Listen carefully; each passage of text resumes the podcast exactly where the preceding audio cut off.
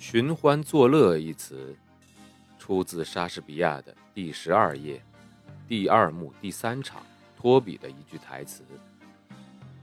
你以为自己道德高尚，人家就不能寻欢作乐了吗？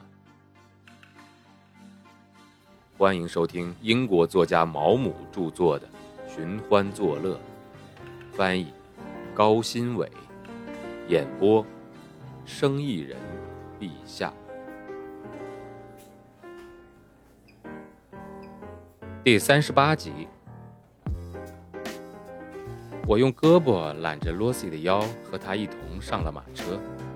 在车上，我搂着他的腰，亲了上去。他的嘴唇就像是春天的花朵一样。我们到了，我在衣架上挂起了我的帽子和外衣，并让罗西把他的披肩给我。嗯，我要穿着它，他说道。那你会热的。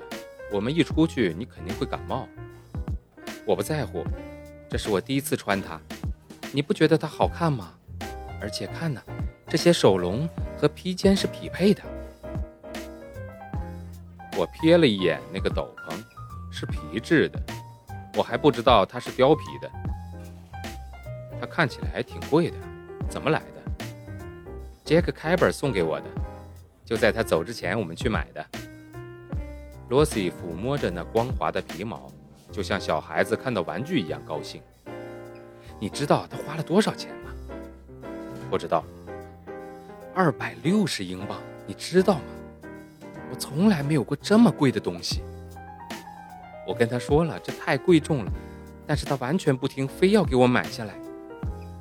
罗西快乐地咯咯笑着，他的眼睛发着光。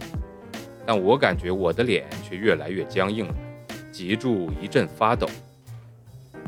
德里菲尔德不会觉得很奇怪吗？杰克·凯本给你买那么一件贵的皮披肩。我尽量让自己的声音听起来正常一点。罗西的眼睛调皮地闪动着。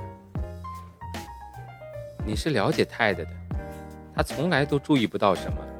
如果他问起来，我就说是我在一个当铺里花二十英镑买过来的。不会知道更多的。把脸在领子上来回蹭着，它太软了，而且每个人都能看得出来它很贵。我努力地吃着饭，为了不显露出我心中的难受，我尽量让谈话一个话题接着一个话题的进行。罗西对我的话一点也没注意，他一心想着他的新披肩。每过几分钟，他都会看一眼他坚持要放在腿上的皮手笼。他是那么的喜爱地看着他，那喜爱中有一种慵懒、世俗与自鸣得意。我对他非常生气，我觉得他愚蠢而平庸。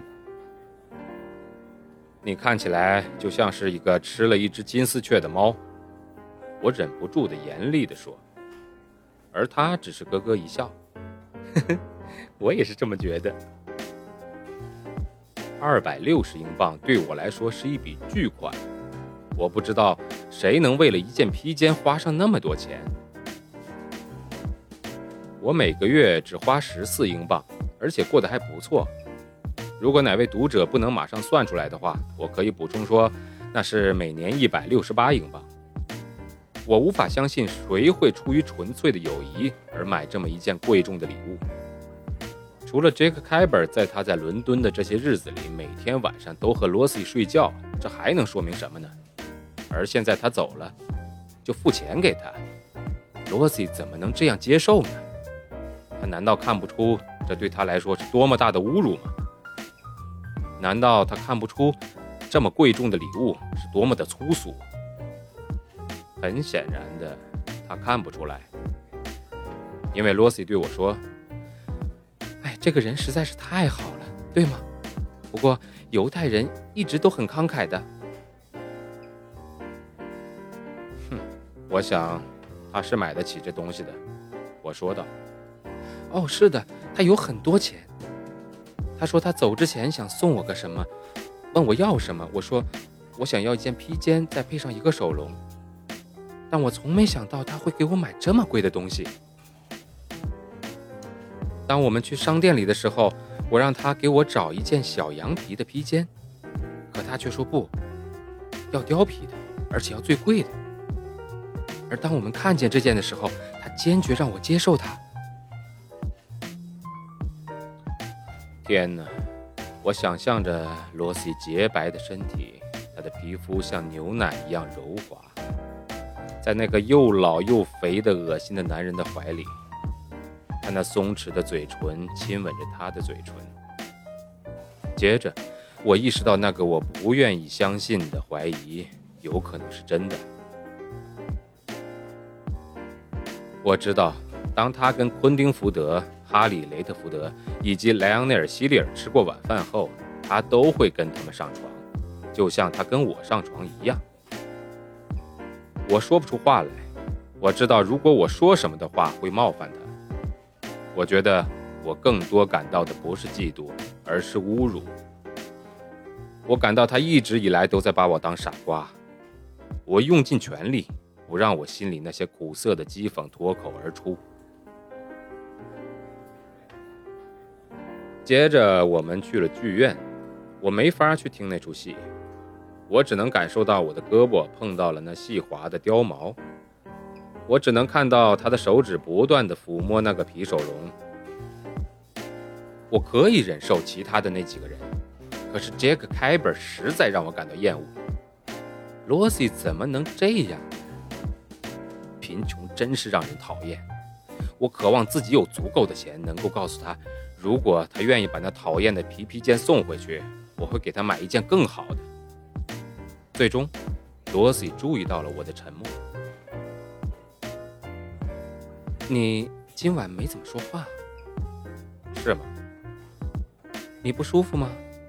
我挺好的。他斜看着我，我并没有看他的眼睛。但我知道他的眼睛在笑，是那个我熟悉的淘气而孩子气的笑。他没有再说话。这出剧快要结束的时候，因为在下雨，我们叫了一辆马车。我对司机说：“他在林帕斯路上住着。”直到走到维多利亚大街，他终于开口对我说：“你不想我跟你去你家吗？你要是想去就去吧。”他掀开帘子，把我的地址告诉车夫，然后拉起我的手握在手心里。但我并不为所动，我直直地盯着窗外看，一副生气而严肃的样子。当我们到了温森特广场的时候，我扶他下了车，带他进入房间，没有说一句话。我摘下帽子，脱下大衣，他把他的披肩和皮手笼扔在沙发上。你怎么这么生气？他走上前来问我，我没有生气。我回答道，但我并没有看他。他用双手捧着我的脸。你怎么能这么傻呢？为什么杰克·凯尔送我一件皮披肩就让你这么生气？你没有钱给我买一件，对吗？当然买不起。泰德也买不起。你总不至于希望我拒绝一件二百六十英镑的皮披肩吧？我从出生就想要一件皮肩，可这对杰克来说根本算不了什么。哼，你不会想让我相信他给你这个只是出于友情吧？也许就是呢。不管怎么样，他已经回阿姆斯特丹去了，而且谁知道他什么时候回来呢？他应该也不是唯一一个吧。我现在看向罗西，目光充满愤怒、委屈和怨恨，可他冲我笑了。我真的希望我应该知道怎么描述那美丽笑容下的温柔和体贴。他的声音是那么的柔和。我的亲爱的，你为什么要去想其他人呢？这对你有什么损害呢？我难道没有让你开心吗？你和我在一起的时候，难道不高兴吗？非常高兴！那就对了。